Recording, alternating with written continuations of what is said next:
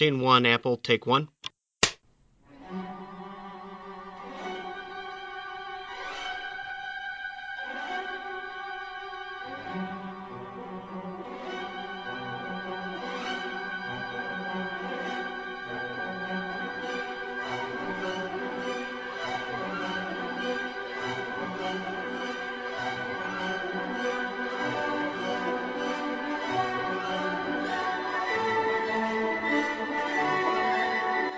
Bonjour à toutes, bonjour à tous. Vous écoutez le 17e épisode de Playtime, l'émission d'Artzone Chronicles consacrée aux jeux de société. On se retrouve dans un nouvel épisode de la série Les acteurs ludiques, avec pour euh, la première fois, alors la dernière fois pour la première fois c'était un, un illustrateur, et là pour la première fois c'est une intervenante et pas un intervenant. Donc l'invité E du jour c'est Mathilde, qui travaille chez Gigamic. Bonjour Mathilde. Bonjour. Est-ce que tu peux rappeler euh, rapidement l'intitulé euh, de ton poste chez Gigamic déjà? Et ce que tu y fais, en gros? Euh, en gros, je suis responsable de, de la communication et de l'édition. Donc la communication, c'est tout ce qui est communication, euh, presse euh, et puis euh, communication en général. hein. Et puis l'édition, et ben c'est tout ce qui va de la rencontre avec un auteur de jeu jusqu'à ce qu'il y ait une boîte toute belle dans une boutique. En passant par la production et compagnie. Voilà, Enfin, alors le, le suivi, quoi, ouais. le suivi de produits, les illustrations et compagnie. Ok, t'es un peu aussi directeur, directrice artistique sur les projets. Oui, c'est un grand mot vu l'équipe, mais euh, Ouais, ouais, ça marche. Bon, on va suivre le plan habituel du format. D'abord ton parcours personnel euh, d'un point de vue ludique. Ensuite, on va évoquer Gigamic euh, en tant qu'éditeur, bien sûr, et aussi et surtout peut-être comme distributeur. Justement, on n'avait pas, euh, on n'avait pas encore ce chaînon euh, dans l'émission. Euh, le chaînon de distributeur, donc qui a aussi un rôle un peu particulier. Et euh, on finit bien sûr par les questions culturelles et les questions à la con, comme d'habitude. Donc d'abord ton parcours personnel, euh, je demande toujours à peu près la génération des, des intervenants, Ah bah moi je suis né en 82. ton parcours euh, scolaire, professionnel, euh, universitaire, je sais pas rapidement ce qui t'a mené chez Gigamic. Euh, alors, ce qui m'a mené chez Gigamic, c'est un master de lettres et une formation au métier du web et de la presse. Donc jusque là, ça me ça mène pas vraiment chez Gigamic, mais en fait, en fait, si avec un petit détour journalistique dans un journal et puis euh, la rencontre qui va bien au moment où, euh, au moment qu'il faut. euh, voilà, je me suis retrouvée devant devant les frères Gir et, et comme j'aimais déjà le jeu de société, comme je connaissais déjà un petit peu, et ben ils m'ont fait confiance et puis et puis c'était parti quoi. Une belle opportunité, quoi, comme souvent un peu dans le monde du jeu. Oui, très humain. On donne sa chance, même aux jeunes. même si mon parcours il rentrait pas tout à fait dans le dans le moule, eh ben, c'est pas grave. la motivation était plus importante. On avait vu il y a pas longtemps, je crois, une annonce justement de Gigamic et alors qu'on voit de plus en plus dans les annonces, effectivement, on veut telle compétence, telle compétence, telle expérience, euh, des études là-dedans. Alors il me semble me rappeler, là j'ai plus la news sous les yeux, mais que c'était relativement encore, euh, effectivement, euh, ce qui est important, c'est que vous soyez passionné. Après les compétences, euh, il en faut évidemment, mais euh, ça s'apprendra aussi sur le tas. Et ça dénotait un peu par rapport aux annonces qu'on voit actuellement, peut-être. euh, Mais parce que parce que je pense que c'est vrai quand on arrive dans un dans un poste, euh, on n'est jamais prêt tout de suite. Enfin, j'ai jamais vu quelqu'un qui puisse s'asseoir et travailler directement à son, bureau. Il y a toujours une courbe d'apprentissage. Et, pour nous, effectivement, l'important c'est que la personne elle en ait envie. Et puis nous, on est dans un tel dans une telle entreprise où le, le produit est central. quelqu'un qui aime pas le jeu de société, il tiendra pas 15 jours, il va devenir fou. Donc c'est ça le plus important, c'est ça le plus difficile finalement peut-être à trouver. Après euh, on se débrouille toujours. Une fois qu'il y a l'envie, euh, tout est possible. Et justement, tu disais, tu connaissais déjà un peu le, le monde du jeu au niveau de ton parcours ludique. Tu commences à jouer quand euh, aux jeux de société? Peut-être, euh, bon, la petite enfance, ça doit être un peu comme tout le monde. Et puis après, euh, comment est-ce que tu en arrives aux jeux de société entre guillemets modernes? Bah en fait c'est mon grand frère qui m'a pris sous le bras et puis qui s'est mis d'abord on a joué on a joué à Magic et puis on a fait des jeux de rôle et puis euh, et puis on est allé dans des boutiques un peu spécialisées justement pour aller trouver des choses sur le jeu de rôle et compagnie. Tu étais déjà dans la région du Nord? On était déjà ouais alors lui il était à, il était à Lille donc euh, dans la super boutique Rocambole on y a passé euh, des heures et des heures et des heures. Et du coup et ben on est rep- on est reparti souvent avec des jeux de société parce que le jeu de rôle c'est assez chronophage et que du coup de temps en temps on avait juste envie d'avoir euh, quelque chose de qui pouvait être joué un peu plus euh, rapidement euh. et donc voilà donc c'est venu comme ça. C'est fin des années 90, début des années 2000 euh. Ouais c'est de cet ordre là D'accord, donc ouais, le, entre guillemets, le début des jeux, de la Du montée des jeux de société, ouais, c'est ça, ouais. Après Catan, et puis avec les aventuriers du rail qui arrivent et compagnie. voilà c'est ça Donc tu parlais euh, pour en arriver chez Gigamic, donc euh, un parcours dans la presse, une rencontre, etc. Gigamic à la base on en reparlera, mais c'est vrai que ça a commencé par les jeux abstraits. Euh, là quand t'es arrivé chez Gigamic, c'était en quelle année? C'était en 2007 Donc oui, il y avait déjà aussi le côté distributeur qui existait euh, également en 2000, ouais. Quand tu y arrives, euh, voilà, si on parle un peu en termes de, de jeux, tu joues à quoi à ce moment-là euh, Plutôt, si tu veux donner quelques noms, quelques types de jeux, je sais pas, comme ça, comme ça t'arrange. hein. Bah écoute, on jouait pas mal à Risk. Euh, je me souviens, je me demande pas pourquoi celui-là, mais je me souviens qu'on jouait beaucoup à Umkrodum Kragen. C'est le nom Qui a qui joué a à- marqué. euh, c'est le nom qui m'a marqué. Et puis en fait, je me souviens d'avoir vu Umchronum Kragen dans le, le, showroom de Gigamic quand je suis arrivée pour l'entretien et avoir dit mais bon Dieu, c'est pas possible, ce jeu est ici parce que c'était un jeu Amigo donc qui était distribué par Gigamic. Donc euh, ça c'était assez rigolo. Je me souviens que j'avais acheté un Pilos au salon du jeu et de la maquette qui existait encore à l'époque à Paris. Donc j'ai dû l'acheter à mes futurs employeurs sans le savoir quand j'étais plus jeune. Et aujourd'hui, euh, en termes de fréquence, de contexte de jeu, euh, et puis en termes de type de jeu, est-ce que tu trouves le temps, malgré l'activité dans le monde de l'édition, de jouer à des nouveautés d'autres éditeurs? Ben, nécessairement parce que justement pour l'activité de distribution, il y a plein plein de jeux qu'il faut qu'on teste pour se, se décider à ce qu'on les distribue ou non. Donc ça, euh, régulièrement, je suis dans la boucle pour euh, tester les jeux. Après, pour le plaisir, ça m'arrive aussi, mais j'avoue que plus temps, euh, c'est pas forcément évident. Ouais, c'est quelque chose qu'on a entendu dans, avec les différents intervenants du moment que tu deviens professionnel dans le monde ludique, tu as moins de temps de, de loisirs ludiques entre guillemets. C'est ça, puis aussi euh, j'imagine que c'est aussi parce qu'à un moment donné j'ai envie de me dire que j'ai autre chose que le jeu de société dans ma vie quoi. Oui bien sûr. Juste ta position euh, de femme dans le jeu, moi je sais que, euh, alors c'est peut-être moins le cas maintenant, mais à une époque sur les vidéos trick track, dès que tu étais dans une vidéo il y avait des petits commentaires, alors comment tu les prenais C'est vrai que vu de l'extérieur on se dit ça faisait un peu cliché, un peu le, cliché du mec dans sa caverne qui se rend compte qu'il existe des femmes autres que sa mère pour certains commentaires. Toi, tu le vivais comment? Bon, c'était des commentaires en général agréables. C'était voilà. Toi, tu le, tu le vivais comment? Est-ce que tu te disais oh c'est un peu lourd ou euh, oh c'est pas grave quoi, je m'en fous. Bah c'est ce que tu dis, c'est que s'ils avaient dit oh là là qu'est-ce que c'est que cette grosse pouffe moche, euh, sortez là, je pense que j'aurais sorti mon, mon drapeau féministe en disant ah ouais c'est dégueulasse, euh, si, si j'étais un homme on dirait jamais ça. Après euh, là c'était plutôt à chaque fois gentil, alors euh, voilà on va quand même pas, je vais quand même pas me plaindre. Mais il est vrai que d'un sens il y a des, des, vidéos où je me disais bon ce serait bien aussi de parler du jeu parce que parce que je suis là pour ça quoi avant tout. Mais les choses, bah voilà à l'époque je crois pas qu'il y avait beaucoup de filles qui allaient sur Trick Track, je pense qu'il y avait peut-être que Sophie de Philosophia et moi. Euh, donc forcément, c'était c'était c'était un peu exceptionnel à chaque fois. Aujourd'hui, euh, c'est complètement passé euh, voilà, passé dans les mœurs et, et tout ça c'est c'est derrière. On a évolué. C'est pas parce que t'as vieilli, tu penses, non? Alors ça c'est c'est petit. Alors ça c'est moche parce que je j'avais fait comme si je j'avais pas pensé à cette éventualité désagréable. et être une femme dans c'est vrai que euh, autant le, les femmes joueuses il y en a de plus en plus. Moi tu vois j'organise des week-ends jeux le premier week-end jeu que j'ai fait j'étais étonné on était presque à la parité déjà. Et euh, je fais souvent des, des soirées aussi euh, chez Philibert donc dans le coin. Et euh, si c'est pas exactement la parité ça ça, ça s'en approche à chaque fois. Euh, donc dans le, du point de vue des joueurs je pense que c'est relativement équitable, de plus en plus en tout cas. Et par contre, c'est vrai que dans le milieu professionnel, alors chez les illustrateurs, si, chez les illustrateurs aussi, j'ai l'impression, c'est vrai qu'on voit moins de femmes euh, dans le, mais bon, c'est pas, c'est peut-être pas spécifique au jeu, mais on voit moins de femmes que d'hommes, euh, que ce soit dans les auteurs, dans euh, les ceux qui lancent des maisons d'édition. Alors là, c'est de l'entrepreneuriat, donc c'est peut-être aussi lié à ça. Je sais pas si toi, t'as un regard là-dessus ou. Moi, ça, je pense que c'est assez général. J'imagine qu'il y a, il y a moins d'entrepreneuses que d'entrepreneurs, par exemple. Le, la démarche d'un auteur, elle est un, petit peu la même parce que c'est c'est c'est une aventure où, voilà il faut il faut y aller il faut avoir confiance il faut je crois pas que ce soit plus dans le milieu du jeu que qu'ailleurs particulièrement. Et puis on voit aussi que de ce côté-là ça ça change de plus en plus. Il y a des chefs de projet femmes euh, de plus en plus dans les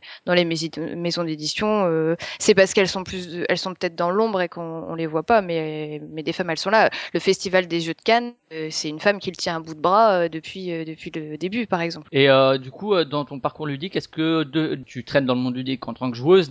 Déjà, quand on est joueur depuis depuis longtemps, euh, on a envie de devenir auteur, de faire ses jeux, mais quand on intègre le monde euh, ludique de manière professionnelle, est-ce que devenir auteur, ça t'a titillé? Est-ce que tu as des projets Bah écoute, il y a un projet à sortir l'année prochaine, oui. Chez Gigamic? Bah oui. ça aurait été difficile de faire autrement. Je pense que si, si Gigamic l'avait pas pris, l'histoire se serait arrêtée là. Oui, ça m'a titillé à un moment où j'étais pas au bureau. Euh, donc je pense que le jeu devait me manquer quelque part. Et puis bah finalement, euh, je savais pas trop quoi faire de cette idée. Et puis en même temps, je me suis dit, bon, je vais le faire tester sans dire que c'est moi. Et puis on va voir ce que ça dit. Et puis bah et puis bah ça marchait plutôt bien. Et, euh, et donc voilà, euh, ça devrait sortir l'année prochaine. Et ça rentrait dans aussi ce que propose Gigamic, j'imagine, euh, d'un point de vue de ligne éditoriale, qui fait que ça a été possible, quoi. Oui, oui, bien sûr, il fallait que ça rentre, que ça rentre un peu dans les cases quand même, oui, bien sûr. Et, et toi, d'un point de vue justement d'auteur, est-ce que tu t'es entre guillemets auto-formaté pour que ça rentre dans une case, ou bien c'est presque inconscient, tu travailles sur ce type de jeu, du coup, en faisant un jeu, c'était assez naturel d'aller vers ce complet. Accident complet. Ouais, ouais, c'est un accident ce jeu et euh, et ça va déjà être un peu un peu étrange forcément à gérer. euh, donc euh, voilà, ça a pas été réfléchi ouais. du tout dans une euh, dans une volonté d'édition au départ. Ouais, ça, ça s'est déjà fait chez d'autres éditeurs qu'il y ait des, des gens de, de Oui. qui éditent, euh, éditent des jeux chez les éditeurs. Donc, euh, on- je pense à Régis Bonnecé chez bon chez Libellule, il était auteur avant d'être éditeur, mais ou à Cyril Distarier aussi avec Amitis. euh, Oui, mais c'était sa propre boîte d'édition, c'est un peu différent. Ouais, c'est vrai. Ouais. Bah, on verra au moment où ça sort. euh, c'est vrai que c'est toi qui vas devoir communiquer du coup sur le jeu en tant qu'éditeur. Oui, c'est ça. J'ai un peu peur de, de la réaction des gens. euh. Voilà, j'ai hésité à mettre le à mettre mon nom sur la boîte. Puis je me suis dit, mais en même temps, euh, les gens à un moment ça va se savoir, ce sera ridicule et bon, tant pis, j'y vais, j'assume. Et puis euh, et puis si je me fais bâcher, bah je me fais bâcher. Et puis et puis voilà quoi. Ok, on va passer à Gigamic justement. euh, du coup, euh, en tant qu'éditeur et que distributeur, euh, tu peux rappeler rapidement la genèse, la naissance de, de la boîte? Et ben Gigamic, ça date de 1991, ce qui nous rajeunit pas. Et au départ, ça a pu être de la musique parce qu'ils adorent ça. Ça Tu, aurait tu pu dis être c'est c'est qui qui a lancé ça Ça a juste coupé un instant. les trois frères euh, qui sont, ils sont- c'est une famille de six frères, et donc il y en a trois qui se sont rassemblés à un moment de leur vie et qui se sont dit on a envie de créer une entreprise, de créer quelque chose. Et ils voulaient que ce soit dans l'édition. Alors l'édition, ça aurait pu être euh, ouais du, du- du livre, de la musique, euh, des objets, euh, peu importe. Mais et puis ils ont rencontré. euh, ils ont rencontré Blaise Muller, le- l'auteur de Quarto, et, comme ils ont eu un coup de cœur complet pour le jeu, euh, ils avaient envie que, que ce qu'ils créent ce soit un bel objet, et donc ils ont, ils ont vu qu'il y avait la, possibi- la possibilité de faire quelque chose de beau, en, notamment en bois, et puis bah voilà, ça c'est c'est parti comme ça sur le jeu de société, D'accord. Le nom de la boîte, c'était déjà Gigamic. depuis le départ. Ouais. C'est euh, des initiales de leur prénom ou Non, même pas. Je crois que c'est un brainstorm qui a duré euh, trois jours. Ils sont enfermés jusqu'à trouver ce nom parce qu'il y avait des sonorités sympas. Parce que dans Gigamic, il y a, euh, il y a Magique, il y a, Ma- il y a Ami, il y a Giga, il y a, enfin voilà, il y a plein de choses positives. Donc euh, je pense que c'est c'est plutôt ça. trois jours enfermés avec de l'alcool et avec. euh, Ça, je, je ne peux pas le dire. Ce sont mes patrons, je te rappelle. Donc euh, je ne parlerai qu'en présence de mon avocat. D'accord. Si on parle un peu des jeux locomotives, des jeux qui sont devenus cultes chez Gigamic, qui se sont beaucoup vendus soit à l'époque, soit qui continuent de se vendre beaucoup et qui permettent justement à la boîte de, de perdurer, de tenter de nouvelles choses. Quelques noms euh, des grands jeux vraiment de la boîte. Bah, en édition, c'est Quarto et Corridor euh, qui aujourd'hui encore euh, sont, sont dans les- nos plus grosses ventes. Clairement, ça c'est les historiques qui sont là pratiquement depuis le départ. Enfin, Quarto depuis le départ, c'est le premier. Et Corridor a suivi peu de temps après. Et ces deux-là, ils sont encore. T'as des chiffres à peu près de, de vente, euh, que ce soit en France, à l'international ou autre? Bah, ils ont passé tous les deux le million d'exemplaires vendus. D'accord, ouais. En juste le jeu euh, à sa base ou aussi les versions Pocket, les versions... Euh, y compris version mini. D'accord. Et les applications aussi, ça, ça doit bien marcher j'imagine pour... euh, Les applications, bah pour le moment, euh, en fait, euh, non, parce que Quarto, euh, elle est, elle est en phase de sortir, Ouais, d'accord. et Corridor n'est pas encore là. D'accord, ouais, ok, j'ai dû confondre avec autre chose. D'accord, donc c'est de là et dans les jeux entre guillemets plus... Parce qu'à la base c'est vrai que c'était une création de jeux plutôt abstrait en bois, c'est ça? Ouais, c'est ça. Et ça a évolué justement pour s'adapter au, au public, j'imagine, et puis aux envies. Dans les jeux sortis, disons, ces dix dernières années, lesquels euh, vraiment restent des, des locomotives, euh, si on, on veut parler en, Alors, est-ce qu'on parle en termes de d'édition ou de distribution? C'est là où on va pouvoir commencer à parler de la euh, différence. en termes d'édition pour l'instant, peut-être? Alors, en édition, euh, par exemple, Panic Lab et Wasabi euh, sont des jeux qui sont sortis il y a pas très longtemps et qui, qui cartonnent euh, plutôt très bien. Et Différence et Gloobs, qui sont sortis l'année dernière, sont en train de suivre le même chemin. Et en termes de distribution, alors euh, peut-être faire tout de suite la di- différence entre édition, c'est des projets qui naissent chez vous, que vous avez l'auteur, c'est ça? Et Mhm. vous développez en interne et euh, après vous faites tout le travail d'édition, illustration et compagnie. Distribution, tu veux rappeler la différence rapidement? À la distribution, c'est qu'en fait, le, le jeu existe chez un éditeur ailleurs. Alors, euh, nous, jusque-là, c'est un peu un hasard, mais ce sont souvent des, des éditeurs qui sont à l'étranger, notamment allemands. Et donc, le jeu existe chez eux et nous, on s'occupe de la version francophone. Ça veut dire, après, différentes choses. Des fois, euh, juste, on prend le jeu, on traduit la règle, et puis... et puis Éventuellement on- le matériel aussi. euh, et- alors voilà, ça peut bouger jusqu'à euh, au format de boîte, euh, aux illustrations. On peut des fois presque tout changer. Et puis des fois, euh, des fois on touche pratiquement rien. Pour chaque jeu, c'est un petit peu différent. C'est un peu une histoire différente. Comment tu différencierais du coup localisation qui, qui est par exemple ce que fait aussi par exemple Yellow et distribution en termes de définition? Bah, si tu veux de la distribution pure, ce serait euh, je prends le produit tel qu'il est existant. Par exemple, on a des jeux qui sont multilingues, donc on n'a rien à faire dessus. Euh, puis on estime qu'il n'y a rien à faire dessus. Voilà, on le prend et euh, nous, notre boulot, c'est de, le mettre dans, les boutiques en France. Ça, c'est de la distribution pure. C'est l'acte de distribution. La localisation, c'est quand le jeu, on va lui créer un- une boîte 100% dédiée à la France, donc avec un dos de boîte purement français, avec une règle purement française, avec un titre français, avec notre logo, voilà, et éventuellement euh, lui changer son format parce qu'on veut l'inscrire dans une gamme bien particulière chez nous, euh, éventuellement euh, traduire euh, les cartes qui sont dedans s'il y a du texte sur les cartes, etc. Et après le distribuer. Donc il y a localisation puis distribution dans ce cas. Par exemple, Keyflower, ce serait en termes de localisation Ah non. Keyflower, ce serait de la distribution. La distribution. par- Et un, un exemple de, de localisation, ouais. Historia, on, on l'a on l'a euh, localisé avant de le distribuer. D'accord. Si on, on reviendra sur euh, l'activité distributeur, un peu ce que vous faites. Euh. Actuellement, la politique d'édition de Gigamic, euh, que ce soit en termes de nombre de jeux par an, en termes de type de jeu, en termes de jeux euh, prise de risque ou jeux entre guillemets dans une zone de confort, c'est quoi à peu près là C'est faire ce qui vous plaît ou c'est vous avez quand même une ligne éditoriale un peu précise euh Ça, ça reste, c'est très compliqué à expliquer en fait. Ça, ça reste qu'effectivement, que si, si on a un coup de cœur, même quelque chose qui est pas du tout dans notre ligne, on va y aller quand même et tant pis. Parce qu'aujourd'hui, j'ai envie de dire, on est assez grand pour le faire. À une époque, pour la petite anecdote par exemple, du temps où, où on faisait que du jeu abstrait, il y a des jeux comme euh, Jungle Speed qui sont passés devant nous et à ce moment-là, euh, on n'était pas capable de les faire. On n'aurait pas su euh, bien les éditer, on n'aurait pas su bien les distribuer. Enfin voilà. Aujourd'hui, c'est différent parce que on a euh, on, est beaucoup plus nombreux, euh, on a différentes compétences et que euh, on pourrait aussi prendre le risque, ce qui était moins faisable à l'époque, euh, de, de faire euh, quelque chose qui sort du cadre. Et éventuellement qui marcherait pas, c'est moins dangereux pour la boîte qu'à l'époque de prendre ce risque quoi. Oui, voilà, c'est ça. Se prendre euh, un échec aujourd'hui, c'est plus gérable euh, que euh, y a 15 ans. Euh, il n'empêche qu'on a quand même plus ou moins une ligne qui est que on va pas trouver chez nous des jeux où il y a du, pognon partout. en édition, hein, c'est toujours pareil. Je parle. Il y, a, y a une il y a certaines thématiques qui qui nous ressemblent pas. Et puis on fait pas, on n'a pas encore passé le cap. Peut-être qu'on le fera un jour parce que c'est quand même une envie qu'on a en tant que joueur dans l'équipe, mais on n'a pas encore passé le cap de faire des gros jeux joueurs à la Historia en édition. Oui, pour l'instant, c'est vrai que ça reste de la localisation, mais c'est vrai que d'un point de vue développement, c'est euh, peut-être plus long, je sais pas, au niveau de l'équilibrage. euh, C'est ça qui vous retient un peu de, de passer le cap ou c'est? Ouais, c'est ça, c'est le temps passé au développement. Que pour le moment, on n'est pas capable de donner parce qu'on n'est pas encore assez nombreux euh, pour ça ou qu'on n'a pas les, les connexions extérieures pour ça, je sais pas. Mais en même temps, euh, voilà, je, je, un jour, il y a un jeu qui sur lequel on va tomber et qui va nous faire passer le pas, euh, j'en suis à peu près sûr. D'accord. Si on, on- bon, là, on va mélanger un peu édition et distribution, mais justement, si on parle des gros jeux, euh, le premier, ça devait être euh, Trajan, c'est ça? Ah, c'était Descendance. Je pense, Descendance, je- oui, la, fait, limite, ouais. elle est passée à Descendance. Ouais, tout à fait. Même Tobago un petit peu avant, euh, qui est dans, un, dans une Ouais, euh, mais c'était le début d'une évolution chez nous. Et ça, euh, donc il y a eu euh, effectivement Descendance, Trajan, Keyflower, Historia, le, le, dernier, il me semble, hein, de, de cette gamme. Plus... Medina également, on peut le remettre là-dedans Medina, ouais, bien sûr. Et là, dans les dans les choses à venir, vous avez d'autres jeux dans ce format un peu plus costaud, disons?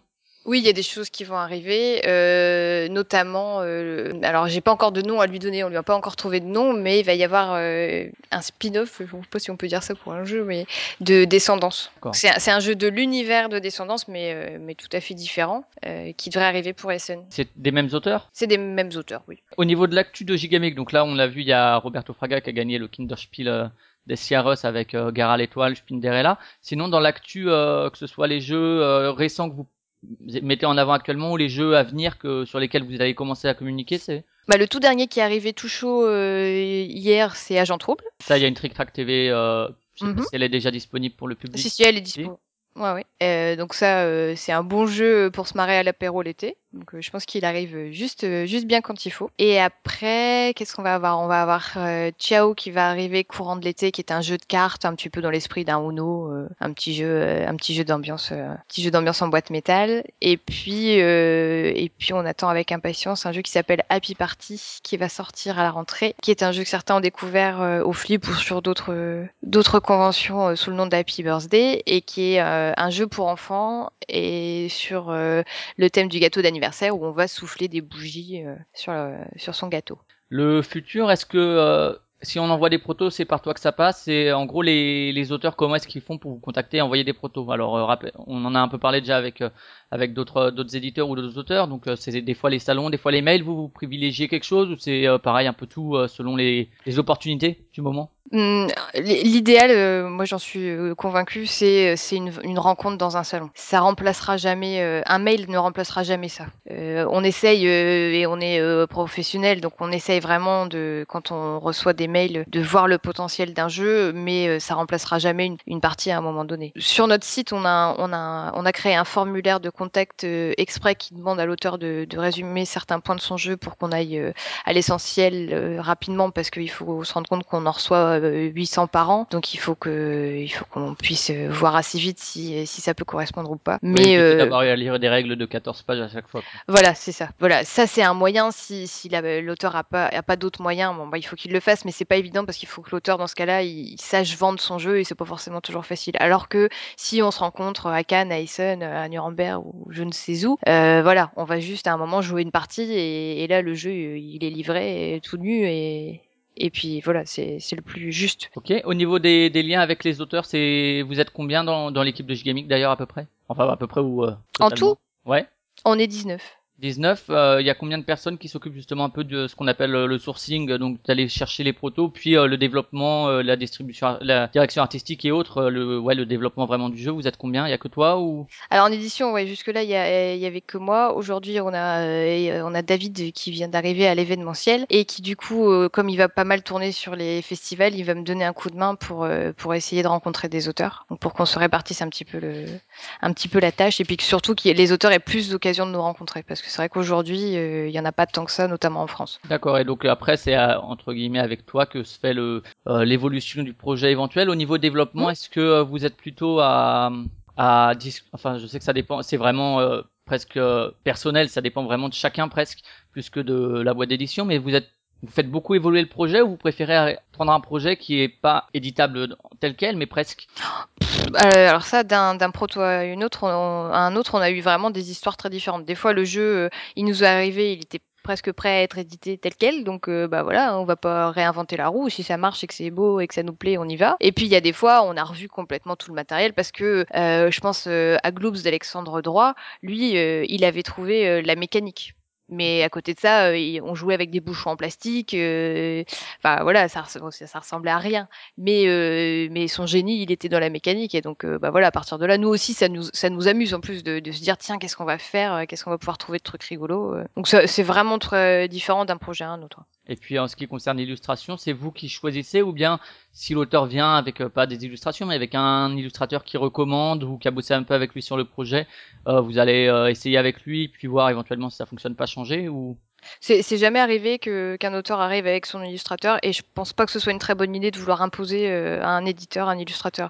Déjà parce qu'on a des illustrateurs avec lesquels on travaille, avec lesquels on travaille depuis longtemps et qu'on a envie de, de, refaire travailler pour certaines gammes, pour des cohérences, euh, etc. Enfin bref, il y a plein de paramètres euh, à prendre en compte qui sont autres que euh, un esthétique d'un jeu à un moment. Puis ouais, c'est un travail d'édition ça. Après, voilà, si, si, un auteur vient en me disant, hé, hey, regarde, j'ai trouvé ce, cet, cet illustrateur-là et ça a l'air super et que ça nous plaît, bon bah tant mieux. Mais c'est pas la marche usuelle. D'accord. Et juste pour revenir sur un truc là que j'ai vu il y a pas longtemps, les fiches pédagogiques. Mm-hmm. Tu peux en parler rapidement de de cette initiative? Ben, en fait. En quoi ça euh, consiste euh, À quel public c'est destiné euh? En fait, l'idée c'est que, évidemment, évidemment, on pense que le jeu, c'est, ça devrait prendre plus de place dans les écoles, et on voit qu'il y a, il y a plein d'instituteurs qui, qui, le font, hein, parce que apprendre en s'amusant, c'est beaucoup plus efficace. Il y a notamment, il y a des pays dans, dans lesquels c'est très très admis, genre par exemple en Israël, ils ont tout tout un programme, même en Corée, ils ont tous des programmes éducatifs euh, autour du jeu de société. Et donc nous disait, c'est aussi un petit peu. Moi, je suis un style justement, et bon, moi, bien sûr, je le mets en place parce que je suis du monde du jeu. Mais il existe même parfois des créations de postes. J'ai vu ça dans une circonscription où il y a un conseiller de circonscription dédié aux jeux de société. Donc il va dans les écoles pour proposer des jeux de société euh, qui peuvent mm. être adaptés effectivement aux classes qui vivent. Ça, ça évolue, hein, ça c'est vrai,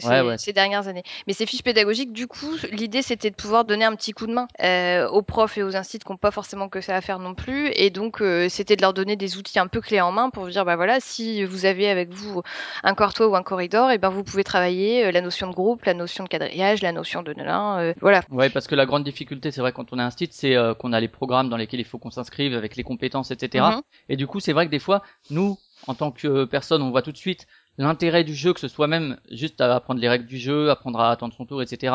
Voilà, en maternelle, c'est vraiment un apprentissage qui est à part entière.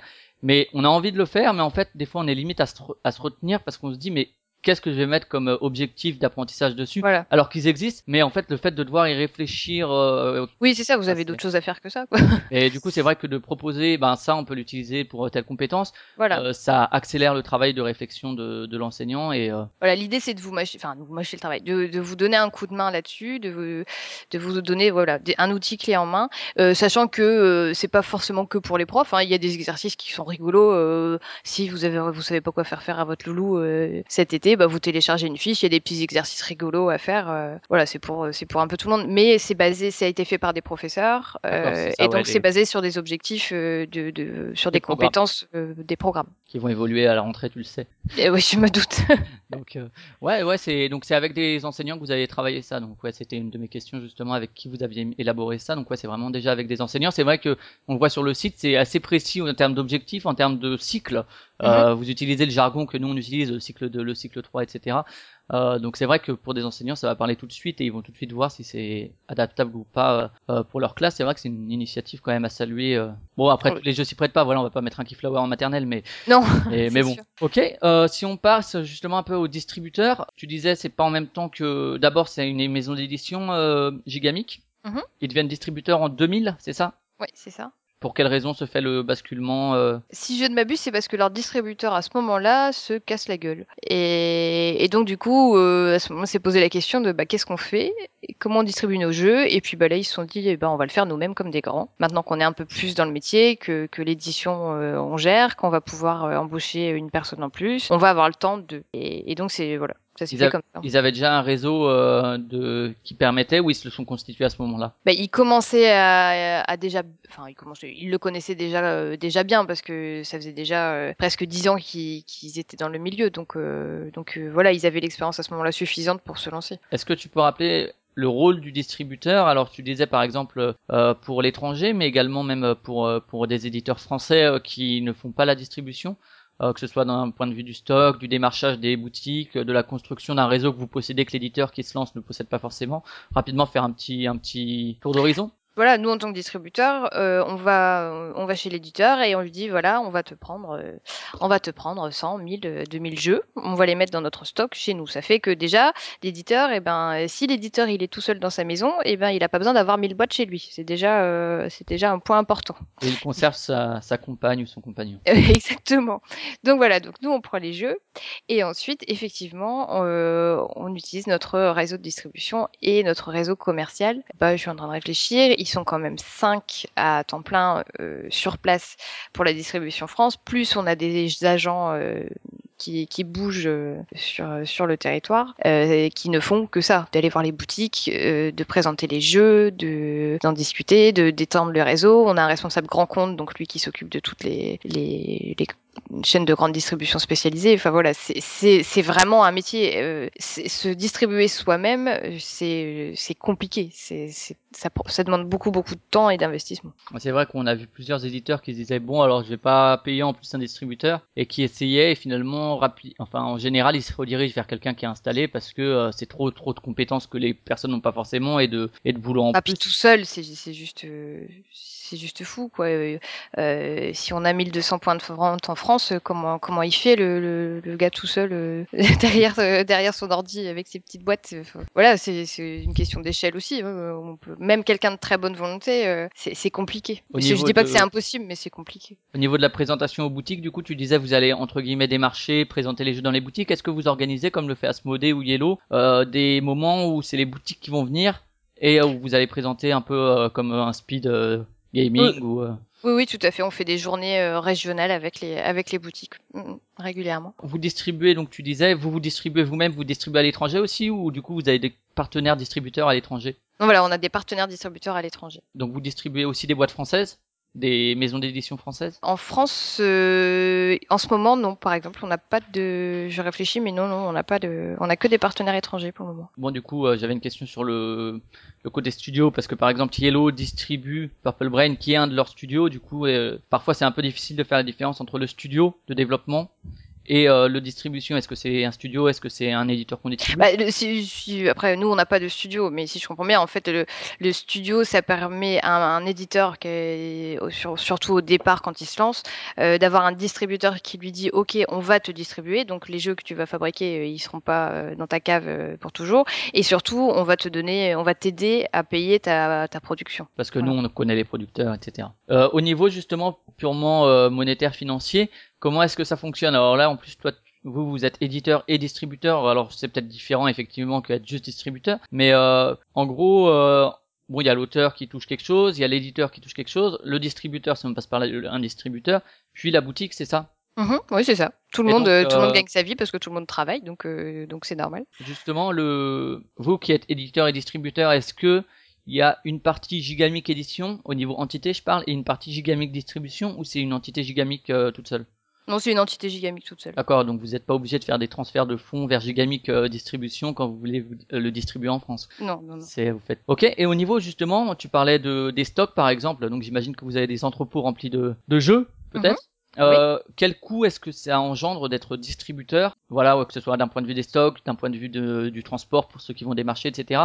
En gros, il y a quoi ça, Comment est-ce que tu peux justifier l'existence de prendre un distributeur au-delà d'effectivement avoir un réseau et euh, plutôt que d'embaucher quelqu'un qui va euh, s'occuper de la distribution? Ah bah c'est, euh, je sais pas combien de, de milliers de mètres carrés d'entrepôts on a, mais c'est beaucoup. Euh, donc ça déjà c'est c'est un fait euh, palpable. Le transport d'une palette, je sais pas combien ça coûte une palette à envoyer à Marseille, mais c'est pas donné non plus. les gens qui sont là et qui mettent les jeux dans ces palettes, ça aussi, ça a un coût. Enfin voilà, il hein, y a pas de, a pas de miracle. Hein. Pour que les jeux arrivent, il faut qu'ils partent. Donc l'intérêt à prendre en distributeur, c'est ce qu'on a déjà dit, hein, le, effectivement le côté démarchage, le côté compétence qu'on a déjà et, que, et qui s'improvise pas mine de rien. Et euh, pourquoi Gigamic plutôt qu'un autre distributeur finalement Si, si aujourd'hui un éditeur français se lance et qu'il se dit bah je cherche un distributeur, quel intérêt il va avoir à aller voir Gigamic plutôt que Millennium, plutôt que Yellow, plutôt qu'Asmodee ou plutôt que BlackRock par exemple? C'est des choix euh, humains, je mmh. pense. Euh, après, bien sûr, c'est une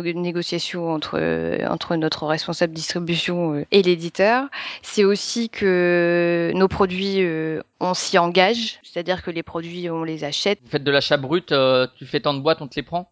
Voilà, ça. D'accord. Euh, donc il n'y a pas de mauvaise surprise sur bah, on l'a pas vendu, euh, tiens ça rentre chez toi. Euh, donc on prend, ça veut dire qu'on prend des risques, ça veut donc dire qu'on s'y investit. D'accord. Forcément, c'est aussi parce qu'on a des agents sur le terrain et ça il y en a de moins en moins. Euh, que nos agents qui sont ici sur place, ils partent aussi en tournée très régulièrement et qu'en plus on fait nos, des journées découvertes etc. Voilà, c'est un ensemble de, de, plein de facteurs comme ça. Au niveau de la concurrence, est-ce que euh, vous avez l'impression que sur le marché de distribution, c'est de plus en plus concurrentiel, il y a de plus en plus de personnes qui s'y mettent? Là, je vois récemment Atalia par exemple qui est arrivé avec une, une activité uniquement de distributeur. Euh, Est-ce que vous avez l'impression que finalement le métier de distributeur, il, reste quelques quelques boîtes mais il n'y en a pas autant que parce que c'est vrai que les maisons d'édition, il y en a de plus en plus qui naissent par an. Vous avez l'impression que dans la distribution aussi, c'est un peu ce phénomène ou que c'est quand même plus limité? Non, c'est beaucoup plus limité parce que parce qu'il y a une question de moyens engagés euh, dès le départ euh, déjà, et puis euh, de, de, de, difficulté de faire ça, ce qu'on disait tout à l'heure, euh, de faire ça tout seul derrière son écran, euh, c'est pas évident. C'est au contraire. Et puis, euh, je pense que le métier de distributeur fait certainement moins rêver que que le métier d'éditeur.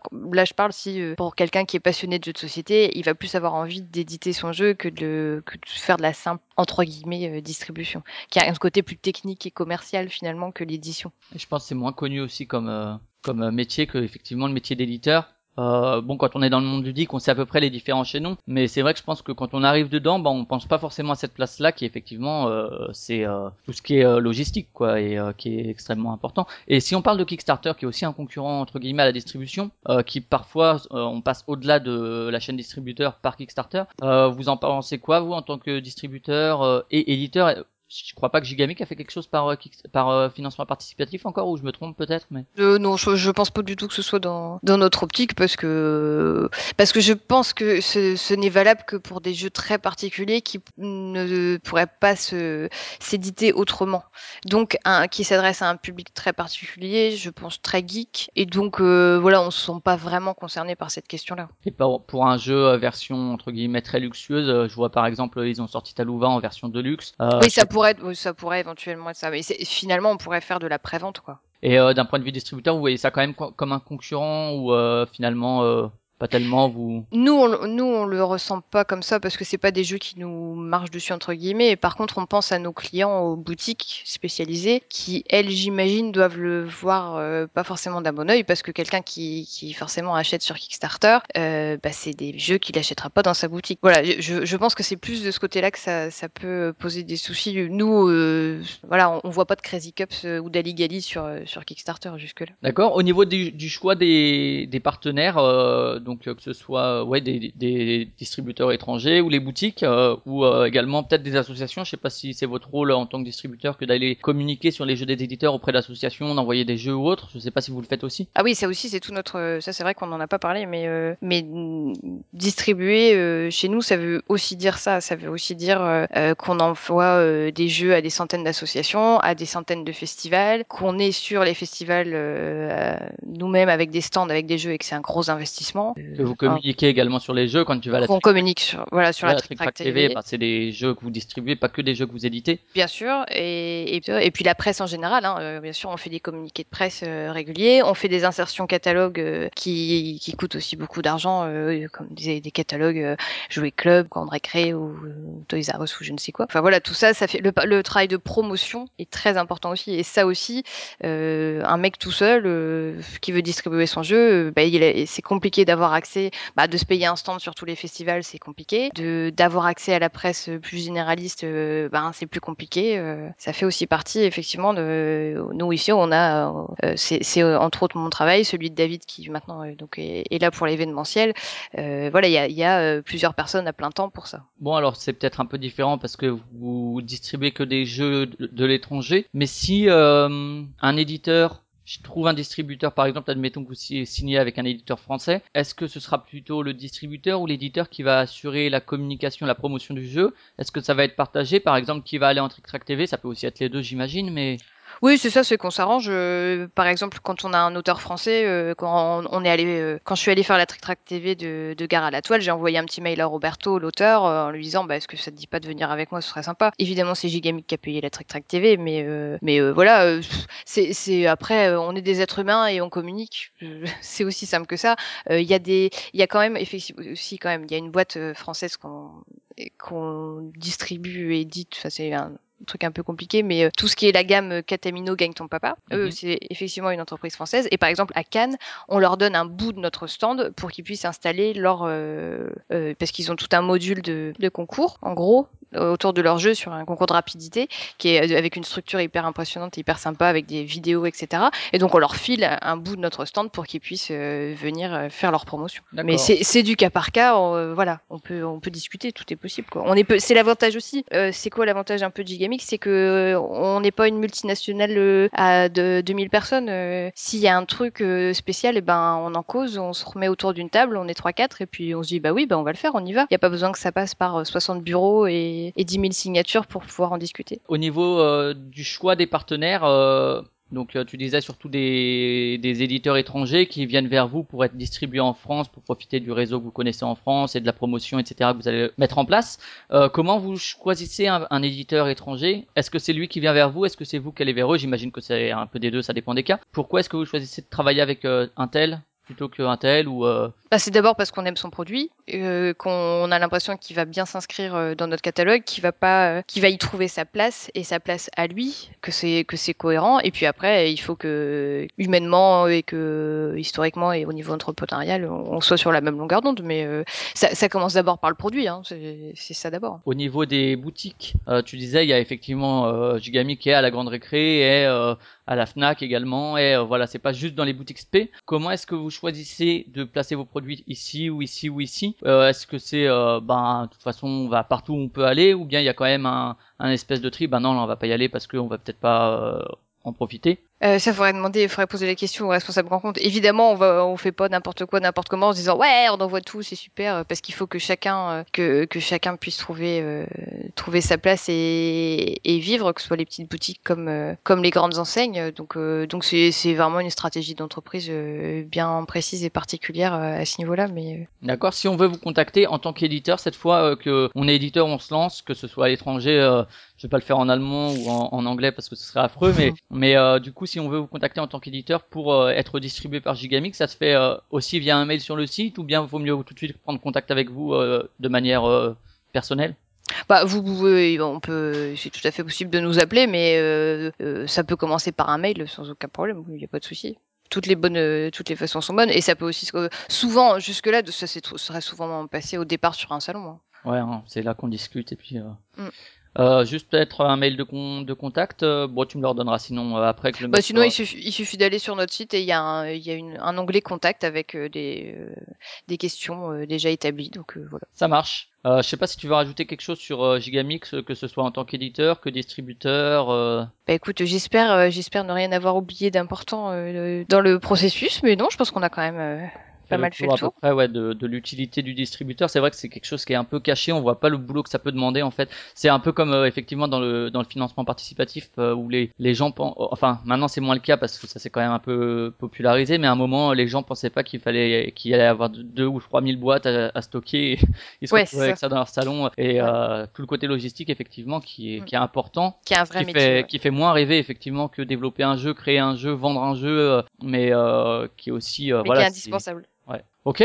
Bah alors écoute, si on en a fini avec Gigamic, euh, on va passer aux questions culturelles. Allez, même pas peur. la culture, c'est comme la confiture?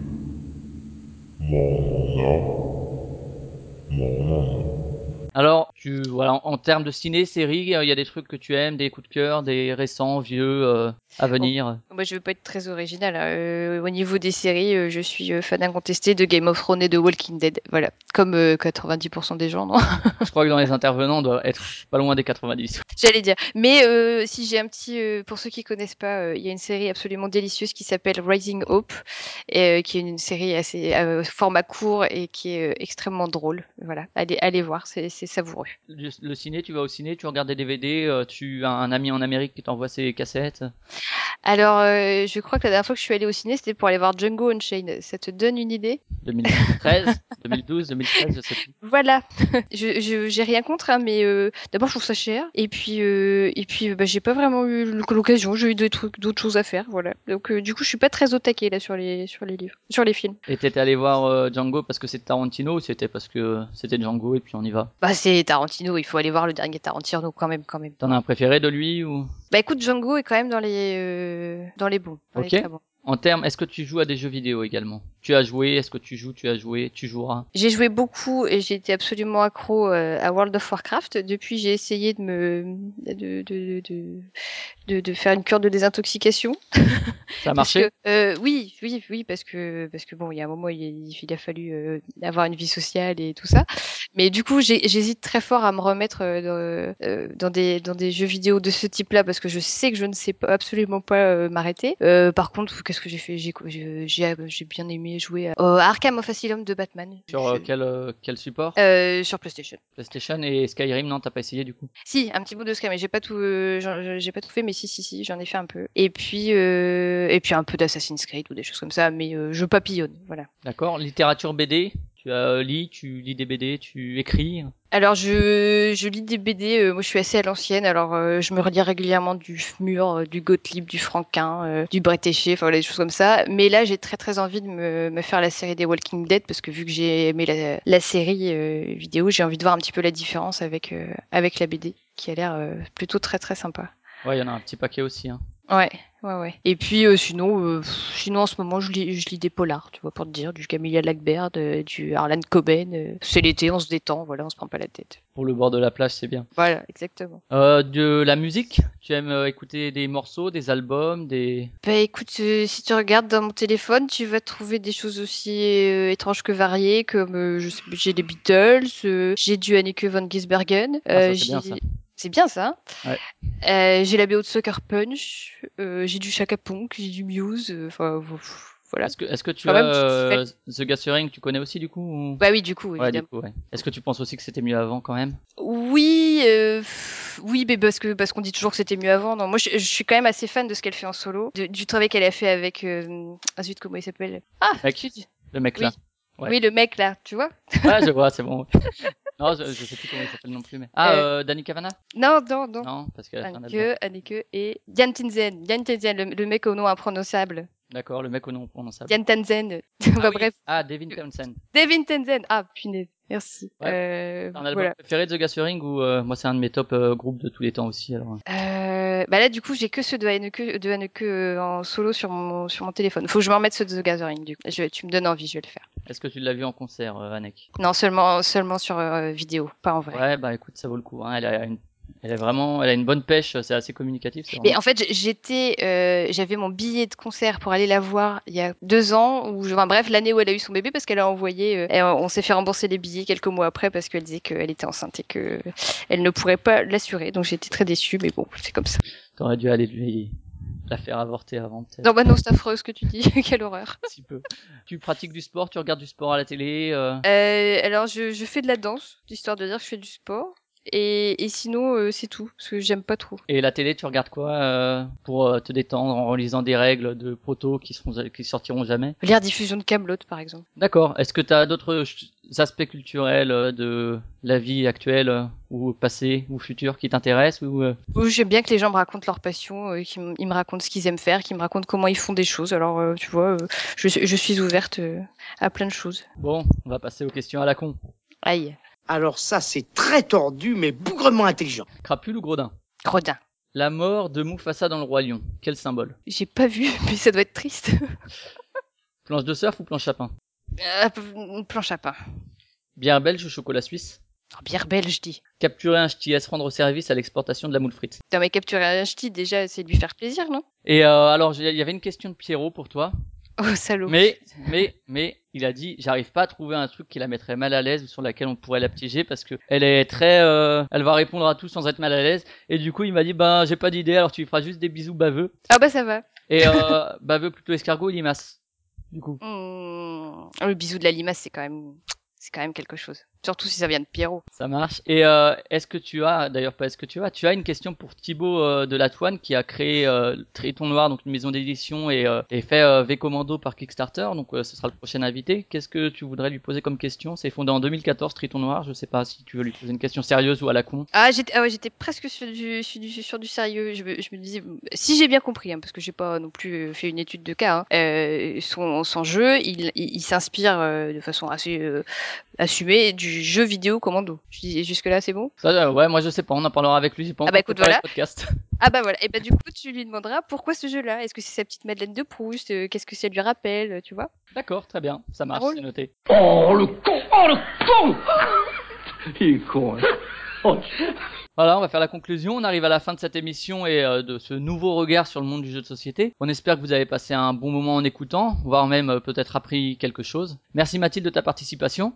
Bah merci à toi, c'était super sympa. Et bon courage pour les jeux à venir, euh, que ce soit dans l'édition, dans la distribution, dans la création peut-être, euh, si c'est pas un one shot euh, que tu fais pour l'année prochaine. C'est toi qui la présenteras à Trick Track TV également, du coup? Ouais, oui, je pense bien. Ouais. hein. Et puis euh, pour euh, éditer, porter, soutenir, promouvoir les jeux, etc. Donc euh, toute l'activité d'éditeur, distributeur. Merci. Et euh, pour nous écouter et nous suivre, il y a toujours le site euh, artzoneChronicles. Euh, oh là, j'ai un trou fr comme je sais plus. Enfin, voilà, vous tapez Artzone Chronicles sur Google, c'est super, ça arrive directement dessus. Euh, vous pouvez écouter en streaming ou en téléchargement. .fr. FR, ouais. Merci. Et euh, soit pour télécharger, vous allez faire votre jogging sous la chaleur euh, en écoutant euh, le podcast. Sinon sur iTunes en cherchant Artzone, sur euh, Podcast Addict par exemple pour les mobiles en cherchant Artzone aussi. Euh, et puis vous pouvez nous suivre sur Facebook et sur Twitter avec Flavien Playtime, pas avec Artzone. Si on a, on doit avoir un, Twitter Artzone aussi, mais si c'est plutôt pour le podcast, suivez plutôt Flavien Playtime. Et puis on vous dit à bientôt pour un prochain épisode dans ce format ou dans un autre. Salut